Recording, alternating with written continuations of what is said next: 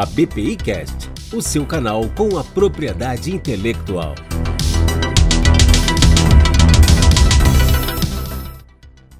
Você já conhece o Apol, uma ferramenta de gestão de processos completa e acessível em qualquer lugar. Em casa ou no escritório, você não corre o risco de perder seus prazos e pode oferecer ainda mais segurança e resultados aos seus clientes. O Apol é um produto da LD Soft, que tem o maior banco de dados tratados do Brasil. Venha conhecer. Acesse ldsoft.com.br e conheça os benefícios de integrar o Apol no seu dia a dia.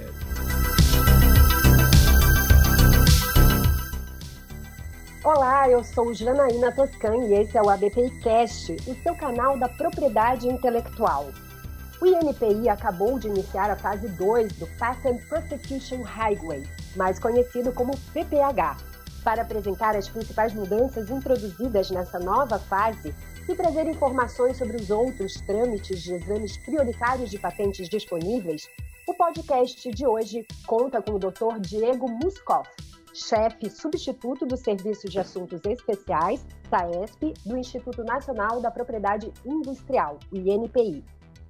Para colaborar neste toque, contaremos com o Dr. Ricardo Boclin, diretor de Serviços Técnicos e Jurídicos da Clarmodé Brasil e diretor conselheiro da ABPI. É, bom dia e muito obrigada pela participação, doutor Ricardo e doutor Diego. Sejam bem-vindos ao ABPI Cast. Obrigado, Anaína. Eu queria aqui, em primeiro lugar, agradecer ao INPI por ter aceito o nosso convite para participar desse podcast. É um assunto muito interessante. É, eu acredito que ao longo desse podcast a gente vai falar não só sobre o PPH, que trouxe mudanças muito importantes, mas também sobre outros trâmites prioritários que são oferecidos pelo INPI, que são trâmites muito importantes para os depositantes brasileiros e também para os não residentes no Brasil. Obrigado. Olá, eu sou o Diego Muskov, eu sou atualmente eu sou chefe substituto do Serviço de Assuntos Especiais do SAESP do INPI e eu sou o gerente do, da força-tarefa de trâmite prioritário, que inclui as diversas modalidades e inclusive que trata do PPH. Uh, ah, agradeço muito a BPI aí pelo convite. É sempre bom poder difundir, né, divulgar e difundir essas ações do INPI e, inclusive, estimular o uso pelos nossos usuários do sistema. Perfeito. Doutor Diego, para contextualizar o nosso ouvinte, eu gostaria que o senhor começasse explicando rapidamente o que é o PPH e como ocorreu a sua implementação no INPI. Muito se falou sobre o PPH ao longo do tempo e se criou muitas, assim, se criou um bastante um alvoroço em volta do PPH sobre o que, que ele seria e como ele funcionaria. Mas a melhor forma de compreender o PPH, e acredito que a melhor definição dele, é entender ele como uma modalidade de trâmite prioritário. Exclusivamente isso. O que, que eu quero dizer com isso? É que quando você tem uma modalidade de trâmite prioritário de idoso, por exemplo, você tem que apresentar um documento de identidade, né, comprovar que você é um idoso, e a partir daí você vai ganhar o trâmite prioritário o seu processo vai direto para a mesa do examinador, você entra em uma fila paralela e chegando na mesa do examinador, o exame e não formal ou exame substantivo ele é feito com a mesma qualidade, o mesmo rigor, com os mesmos procedimentos de qualquer outro pedido. Assim como é no banco, assim como é no supermercado, assim como é em qualquer lugar. O PPH é a mesma coisa.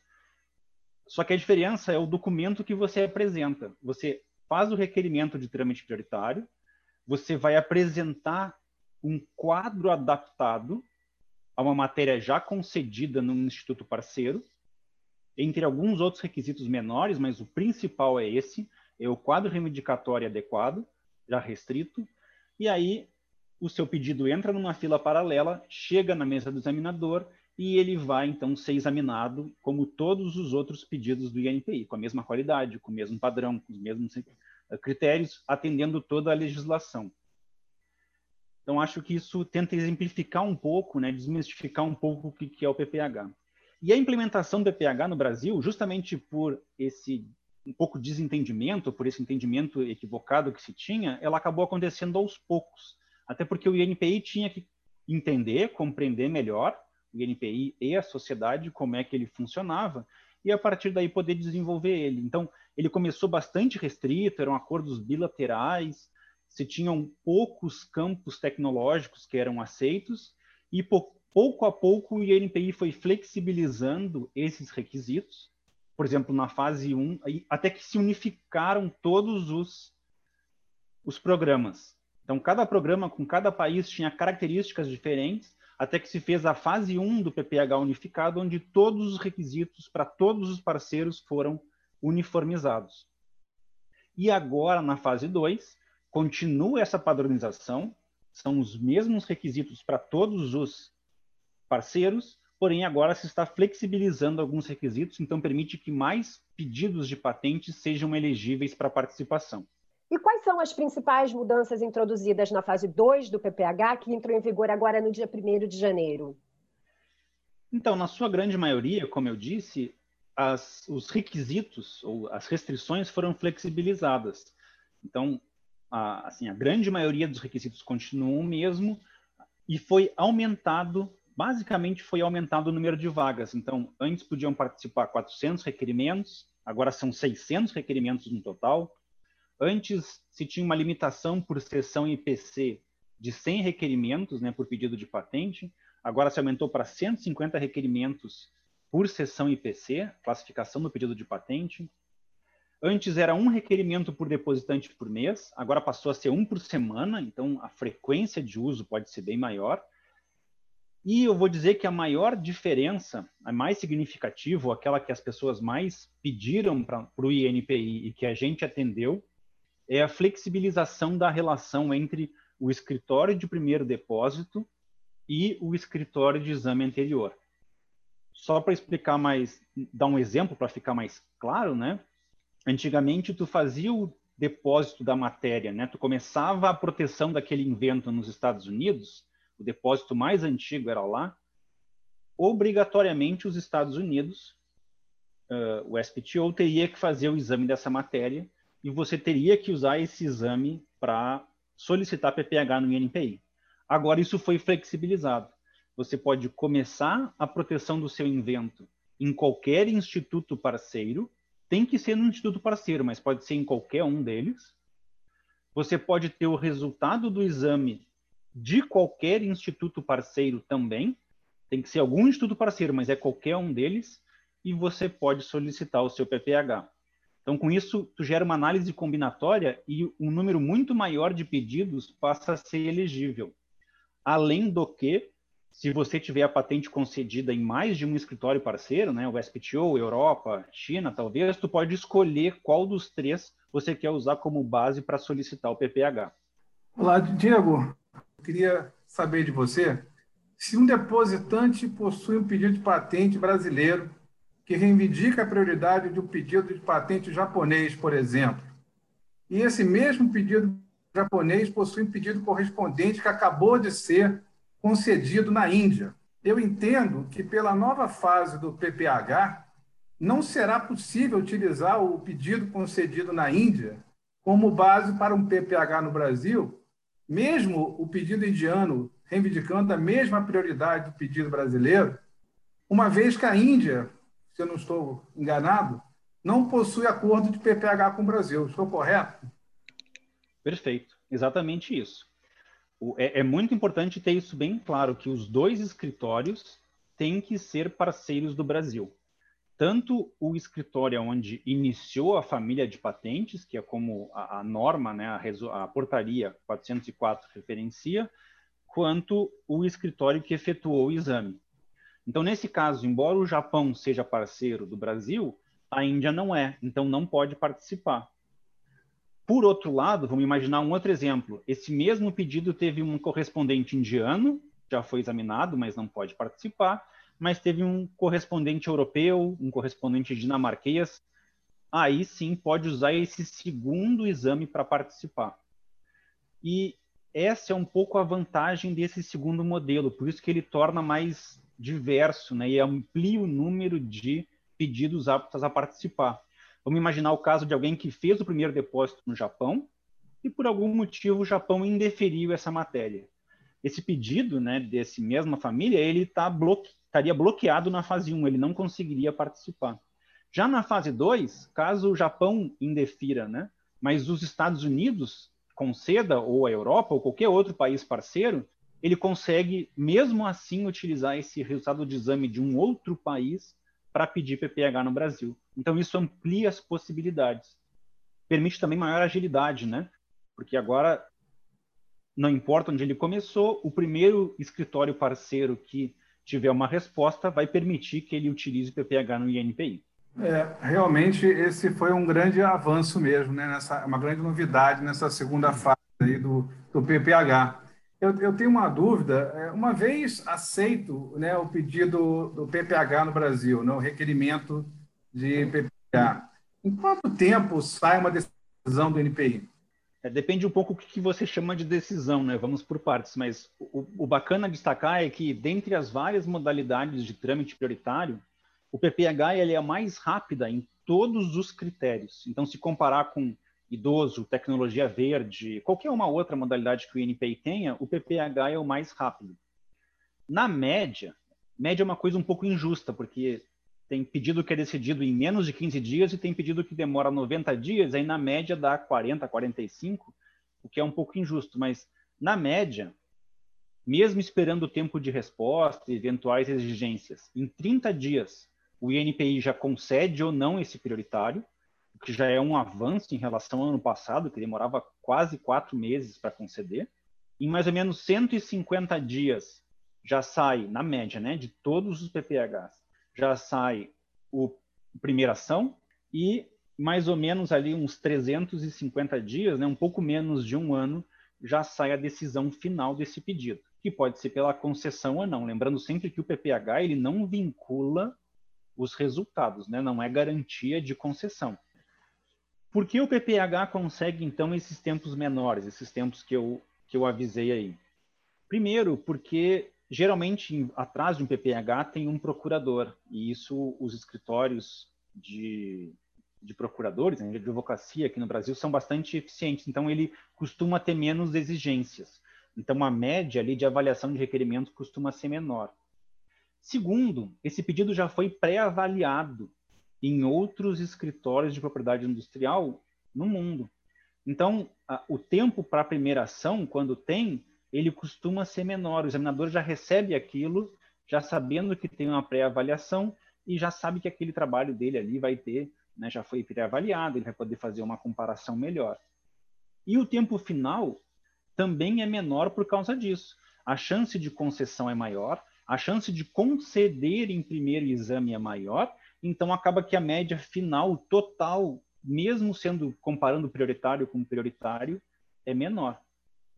Apesar disso, é muito importante deixar claro que não é vinculação automática, tá? O PPH tem várias vantagens, o tempo é uma delas, mas a segunda vantagem é que a taxa de deferimento em primeira ação é muito maior no INPI está em torno ali de 10%, 12%, a de PPH beira os 35%, 40%, e a taxa de concessão final também é bem maior. Então, um pedido aí tem mais ou menos 65%, 66% de taxa de concessão na média, e o PPH já pula para quase 90%, é 88%. Então, é, é um conjunto de vantagens que estão em volta do PPH. Voltando lá ao começo, né, eu disse que o PPH é só uma modalidade de trâmite prioritário? É mas os benefícios secundários dessa modalidade, como envolve uma alta carga de cooperação internacional, acaba trazendo benefício para todo mundo. É o requerente que vai perder menos tempo, tem uma taxa maior de concessão de deferimento, uma taxa maior de concessão em primeira instância, e para o INPI é um pedido a menos na fila, que já sai da fila e já dá espaço para o próximo usuário do sistema começar a ser examinado. Doutor Diego, quais países mais se utilizam do PPH no Brasil e quais campos tecnológicos são os mais frequentes? É, essa pergunta é um pouco difícil de responder, porque definir né, o, o, país se pode definir com base no depositante, com base no inventor, assim, tem várias formas de definir isso. Mas para deixar o ouvinte tranquilo, em todas as formas, o escritório uh, americano de patentes ele é o que mais utiliza o PPH, tá? e seguido pelos japoneses e, por fim, os chineses. E é, e é interessante dizer isso porque os chineses chegaram bem depois e já rapidamente usaram bastante o PPH. Tem duas curiosidades sobre essa pergunta que eu gostaria de destacar, tá? A primeira é que o INPI fez um esforço de criar um quadro interativo lá no site, onde é possível ver todos esses dados, os que eu falei antes e esses também, tá? Ver aonde mais nasceram famílias de patentes, aonde moram os depositantes desses pedidos, aonde moram os inventores. Tem um quadro interativo lá na página do trâmite prioritário, que é bem legal, porque dá para fazer esse tipo de estatística e dá para saber quais são os requerimentos mais utilizados. A segunda curiosidade, né, para dizer, é que embora assim no agregado as empresas americanas sejam as que mais usam, existe uma empresa chinesa que disparado usou muito mais o PPH que outras e usa disparado muito mais trâmites prioritários que outras. Eu não vou dizer o nome da empresa aqui, mas se você está curioso, acessa lá o site, abre o dashboard, abre o quadro interativo e você vai descobrir lá qual é a empresa que, assim, dá três vezes mais que a segunda colocada no uso de prioritários. E aproveita e conhece também né, a plataforma, o PPH. Foi de propósito para chamar atenção e para as pessoas conhecerem a página. Exatamente. Diego, você acredita que os brasileiros têm utilizado mais os trâmites prioritários disponibilizados pelo INPI para acelerar a concessão de pedidos de patente iniciados no Brasil de modo a utilizá-las como base para solicitar um PPA em outros países, ou seja, o caminho inverso do que a gente está falando até agora? Essa pergunta é muito interessante, tá? Porque uma coisa que me perguntaram muito é assim, ah, o PPH, o Brasil, o brasileiro nunca vai poder usar um PPH lá fora. Como é que o brasileiro vai usar PPH nos Estados Unidos? Isso me perguntaram bastante, né? E a resposta é que o brasileiro vai usar o PPH como todos os outros, de todas as outras nacionalidades usam. Esse é o mais comum. A pessoa faz o depósito, no caso no Brasil, no Japão, nos Estados Unidos, usa uma modalidade de trâmite prioritário nacional. O Japão tem várias, os Estados Unidos tem várias, o Brasil agora tem várias. Ganha esse resultado prioritário e depois usa esse resultado para pedir PPH em outro país. Isso funciona aqui assim, isso funciona em todos os países, até porque quem tem pressa não tem pressa só no Brasil, não tem pressa só nos Estados Unidos, ele tem pressa para resolver o seu pedido e para ter a concessão da sua patente, seja ela onde for. Então, isso é bem normal, foi ótima essa pergunta. E os casos de brasileiros ainda são baixos que fazem essa estratégia, tá? que nós gostaríamos muito que aumentasse. Então, nós temos hoje em dia só 14 casos de brasileiro que solicitaram trâmite prioritário aqui no Brasil. A maioria foi patente verde e a maioria usou resultado, esse resultado de exame para pedir PPH nos Estados Unidos. Então, desses 14, 10 casos são para pedir no SPTO.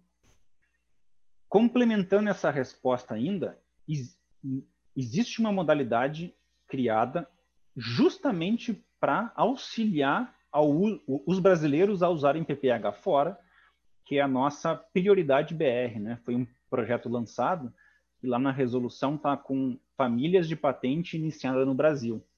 Essa é a modalidade assim perfeita, ou digamos assim, projetada para justamente auxiliar. A pessoa faz um primeiro depósito aqui no Brasil, pede o início pelo prioridade BR, né, família de patente iniciada no Brasil, vai ter uma resposta bastante rápida, em menos de um ano, e vai poder utilizar prioritário em outros escritórios. E aproveitando ainda a pergunta do Dr. Ricardo, quais são os trâmites prioritários de exame disponíveis, Dr. Diego? Nossa, são muitos. O INPI hoje em dia dispõe de 17 modalidades de trâmite prioritário. Então é bastante, é um leque bastante amplo. Eu diria que até é difícil não está incluído em alguma dessas modalidades. Então, assim, é, é a abrangência dela por número de usuários é bastante grande. Eu vou dar aqui alguns exemplos, porque senão a gente vai ficar conversando bastante tempo sobre isso e acho que não é o caso. Mas, por exemplo, pequenas empresas ou microempresas podem usar um prioritário chamado patentes MPE, está lá na resolução. Grandes empresas geralmente depositam no Brasil e fora, então podem usar o prioridade BR. Quem usa bastante esse sistema é a Vale, por exemplo. Uh, Para o caso de contrafação, essa é uma coisa bastante interessante que as pessoas perguntam, né? Ah, e contrafação, e se o DMPI demora para examinar meu pedido, se alguém estiver copiando meu produto, como é que eu faço? Existe modalidade de trâmite prioritário para isso, tanto para o depositante que está acusando, quanto outra para o terceiro que está sendo acusado, justamente para dar segurança jurídica aí no, nessa relação entre as partes. Temos também prioritários em, relação, em razão da tecnologia, então, para o Covid-19, para tratamento de algumas doenças como AIDS, câncer e o patente verde, né, que é um grande sucesso aí que o INPI tem. De novo, se alguém tiver curiosidade né, em saber todas as modalidades, no site tem uma tabela bem explicada, bem elaborada, contendo todas as modalidades o que, que é necessário para se qualificar nessa modalidade, se ela é gratuita ou não, e as resoluções ali que uh, organizam, né, que disciplinam aquela modalidade. Diego, você comentou aí da patente verde, né? Mas quais são os trâmites prioritários mais utilizados no Brasil por residentes e não residentes? Por Bom, vamos dividir, né? Primeiro, por residente. Se pegar a série histórica, todo o período, desde o começo até agora, assim, o idoso é disparado o maior, até porque o idoso já existe há muito mais tempo, prioritário de idoso, né? A lei do processo administrativo lá de 99 já disciplinava o idoso e desde então o INPI concede trâmite prioritário para idoso. O segundo caso é o de contrafação, que também é uma modalidade bastante antiga e que as pessoas estão, inclusive, habituadas a utilizar bastante, né? Que tem algum problema de contrafação, acabam usando. Agora, se pegar um extrato menor, os últimos anos, a gente vê que rapidamente está tendo um crescimento bastante grande do número de requerimentos de micro e pequenas empresas. Então, foi um programa que o INPI criou que deu bastante certo, e de tecnologia verde. Eu diria, então, se fosse pegar né, os últimos anos, esses são os principais. E já o PPH é massivamente utilizado por estrangeiros. Embora alguns brasileiros também usem PPH, tá? Eles fazem a rota inversa, aquela rota chamada Motainai. A pessoa deposita no Brasil, deposita nos Estados Unidos, os Estados Unidos examinam primeiro e ele pede PPH no Brasil com na rota reversa, né? Que é o Motainai. Isso também é possível. A fase 2 também abrange esses casos. O INPI continua negociando com outros países para ampliar a atuação do PPH? Sim. E essa pergunta tem duas, duas vertentes, tá? Dois lados aí.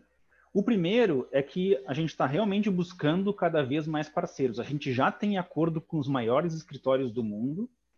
Uma curiosidade, o Brasil foi um dos primeiros a conseguir acordo com todo o IP5, né? Nós temos acordo com os Estados Unidos, Europa, China, Coreia e Japão. Além de vários outros escritórios bilateralmente, como Dinamarca, Inglaterra, e praticamente todos aqui da América Latina através do PPH ProSul. Então, nós temos um leque bastante grande de parceiros e mesmo assim a gente continua expandindo aí e buscando cada vez mais parceiros para assinar o PPH. O segundo, e eu acho que isso não é segredo, é inclusive o mote da nossa conversa, uh, mais do que aumentar os parceiros, a gente está aumentando ou possibilitando mais, uh, mais pedidos de patente de participar no PPH. Como a gente disse lá no começo, né, a gente começou restrito só alguns campos tecnológicos, depois a gente passou a incluir todos os campos, agora a gente já permite essa flexibilidade entre escritório de primeiro depósito e escritório de exame anterior, e a nossa ideia é flexibilizar cada vez mais. Claro que isso não é automático, isso depende de um monte de fatores, depende inclusive do sucesso do plano aí de combate ao backlog e de outros planos do INPI, para que a gente consiga manter um nível saudável, vamos dizer, né, de pedidos da fila sendo examinados e pedidos prioritários. Diego, o, o, programa, ano passado, né, a UNPI lançou o programa prioritário para acelerar o exame de pedidos de patentes relacionados com produtos, processos farmacêuticos e equipamentos e materiais de uso em saúde para o diagnóstico, profilaxia e tratamento da Covid-19. Esse, esse projeto, né, esse trâmite prioritário, está programado para se encerrar agora em junho desse ano, no dia 30 de junho de 2021. Estamos ainda na pandemia, né, apesar da vacina estar próxima, né? É, a vacinação em si estar próxima, né? Você acredita que esse programa vai ser prorrogado? É, e, além disso, esse programa tem sido muito utilizado aqui no Brasil? É, é, difícil um pouco prever, assim, porque esse programa ele foi gerido né, dentro de uma pandemia e dentro de um contexto de vamos fazer o melhor possível para colaborar com a solução do problema. E é bastante curioso que o brasileiro se engajou bastante nisso. Então, se você pegar, tem, tem requerimentos dessa modalidade tanto do Ministério da Saúde quanto de usuários em geral.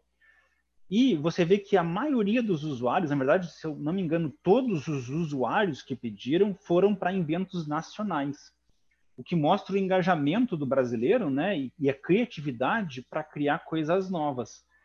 Se a gente pegar só o pedacinho que, ela, que, ela, que, ela, que essa resolução passou a ser vigente, aí ele foi o quarto mais utilizado, a idoso, contrafação, verde, micro, pequeno e, e Covid. Então, assim, ele, ele é bastante usado, ele é bastante demandado. Como ele foi decretado, digamos, né, usando a conveniência e oportunidade do momento, é muito difícil dizer se vai ser prorrogado ou não.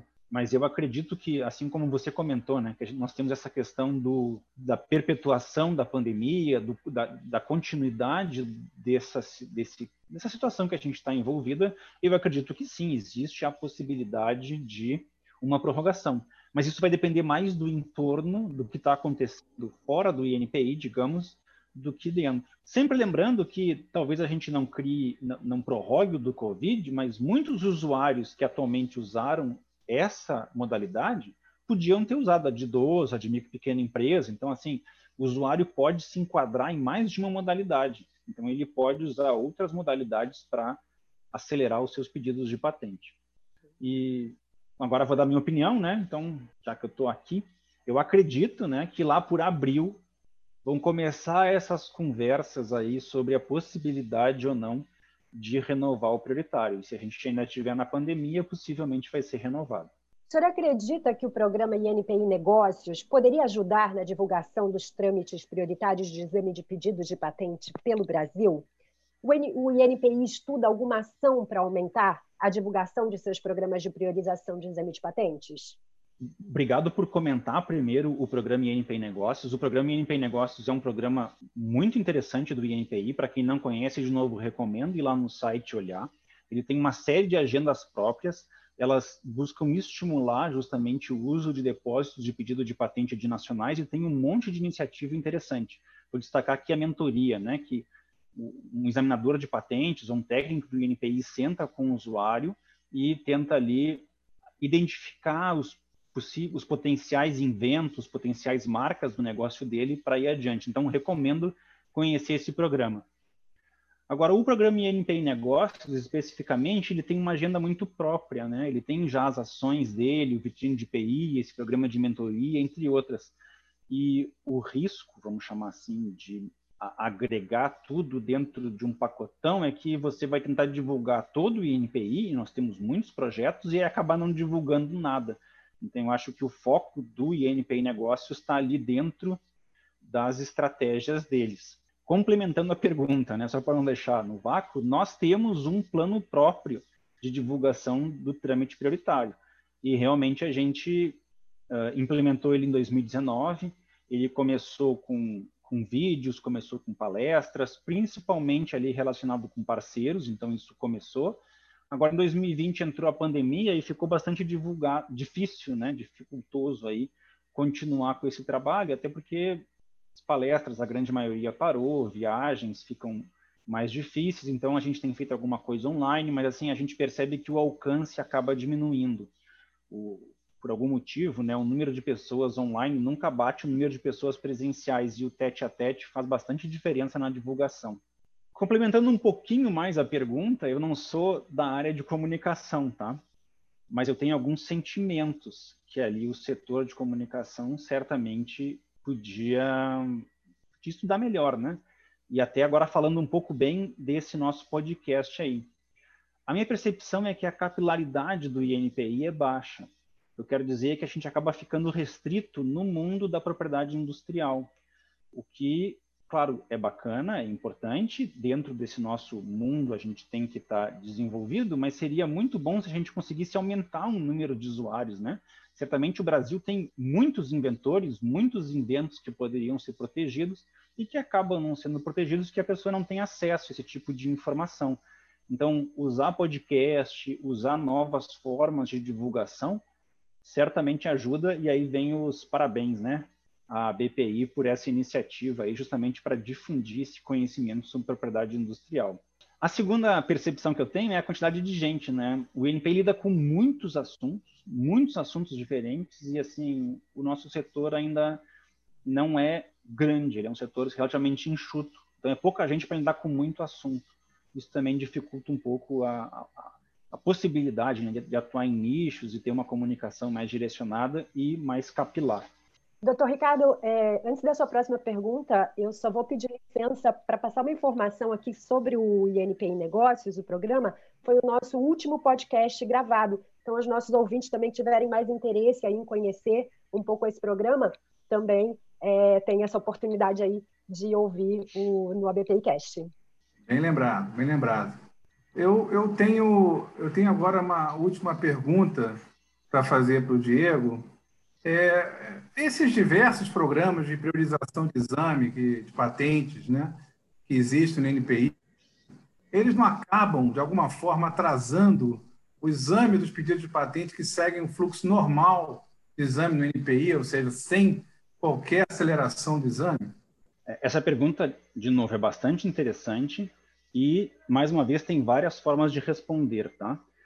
Eu vou primeiro, a primeira ponto a ser colocado, eu acho que é uma questão de perspectiva. Uh, nós temos a visão que na fila de patentes, vamos dizer, todo mundo está com pressa, como se fosse num banco, no mercado, que todo mundo quer sair ali o mais rápido possível. Mas se você parar para analisar e parar para questionar ali os depositantes, a gente vai ver que tem pelo menos três grupos de depositantes. Tem aquele cara que realmente tem pressa e quer o pedido mais rápido possível, porque o produto dele vai caducar logo, porque o ciclo de vida é curto, porque ele quer licenciar por algum motivo. Tem um segundo grupo que basicamente não se importa de esperar na fila, e eu tenho certeza que você sabe melhor do que eu aí que deve ter um terceiro grupo que, se pudesse ficar na fila, ficaria na fila e sempre iria para o final da fila, seja por que for, para poder aprimorar o invento, para poder cair no parágrafo único do artigo 40. Então, isso é, é importante destacar esses três grupos. O escritório americano chegou a fazer um estudo para ver qual seria quantas pessoas se enquadrariam em cada um desses grupos, tá? É um estudo já um pouco antigo, teria que atualizar, mas é o último dado que eu tenho. Eles viram que mais ou menos 3% tem pressa, usariam um fast track. 1%, se pudesse, iria para o final da fila de novo, de novo, de novo. Eles, inclusive, pensaram em cobrar uma taxa para isso. E a grande maioria, lá, os 98, 96% que sobrou, ficariam na fila. Então, é, é, bacana ter essa perspectiva para saber que nem todo mundo tem pressa nessas filas. E quando a gente volta agora para o INPI, a gente vê que a taxa de uso dos prioritários é mais ou menos essa. A gente tem lá na faixa de 28, 30 mil depósitos por ano, e a gente tem na faixa ali de 1.000, 1.100 requerimentos de prioritário por ano, o que dá bem aí aproximadamente 13,5%. Ou seja, mesmo aumentando o backlog, né, o, o tipo de público e, a, e o desejo do público é mais ou menos esse. Então, se a gente pensar num, num backlog, para arredondar aqui, já não é mais, mas é o, o, último backlog, né, que era o nosso famoso backlog de 10 anos, isso daria um tempo de espera a mais de mais ou menos quatro meses. Então, assim, é um, é um pouquinho a mais que a pessoa vai ter que esperar. E se tu pensar pelo outro lado, que é a questão do benefício, para a sociedade, principalmente, pensa que vale muito a pena. imagina não dar esse benefício para um idoso, ou para uma pessoa com uma doença grave, ou para alguém que está com contrafação. Esse tipo de benefício tem que ser dado, porque são esses caras que têm que tentar pincelar essas, esses problemas ou pessoas que têm casos especiais que realmente precisam de pressa da fila e trazer para frente. E como a gente viu que os casos são poucos, né, de prioritário, gente que tem pressa, acaba que não afeta o, o trâmite normal do restante da fila. E para tranquilizar ainda mais, todo periodicamente, né, nós fazemos um relatório dessa do quanto cada divisão técnica, a gente é bem específico, né, o quanto cada divisão técnica está comprometida no sentido de dedicada, né, a cada a, aos trâmites prioritários e faz com que elas não passem de certo limite, justamente para não afetar os outros pedidos de patente. Tá certo, chegamos ao fim do nosso ABPI Cast. Eu agradeço muito a participação do Dr. Diego e do Dr. Ricardo, agradeço também aos nossos ouvintes pela atenção. E, Dr. Diego, coloco a ABPI à disposição para divulgar as iniciativas do INPI. Essa parceria é muito importante para a gente. Muito obrigado, agradeço também. Tenho certeza que para o INPI essa parceria também é bastante importante e agradeço muito o canal aberto faremos o possível para aumentar essa divulgação aí dos projetos do INPI e aumentar e estreitar nossa parceria. Bom, é, eu, Diego, eu queria agradecer aqui a sua participação, agradecer ao INPI mais uma vez, foi muito esclarecedora, muito, muitas informações, e, e vou aqui encorajar, sim, que todos os nossos associados, todos os ouvintes aqui do nosso podcast acessem a página do NPI, que tem estatísticas muito interessantes é, sobre não só sobre o PPH, como todos os trâmites prioritários, né? E, então eu encorajo todo mundo a acessar o site do NPI. Agradeço mais uma vez e até a próxima. Até o próximo ABPI Cast, o seu canal da propriedade intelectual.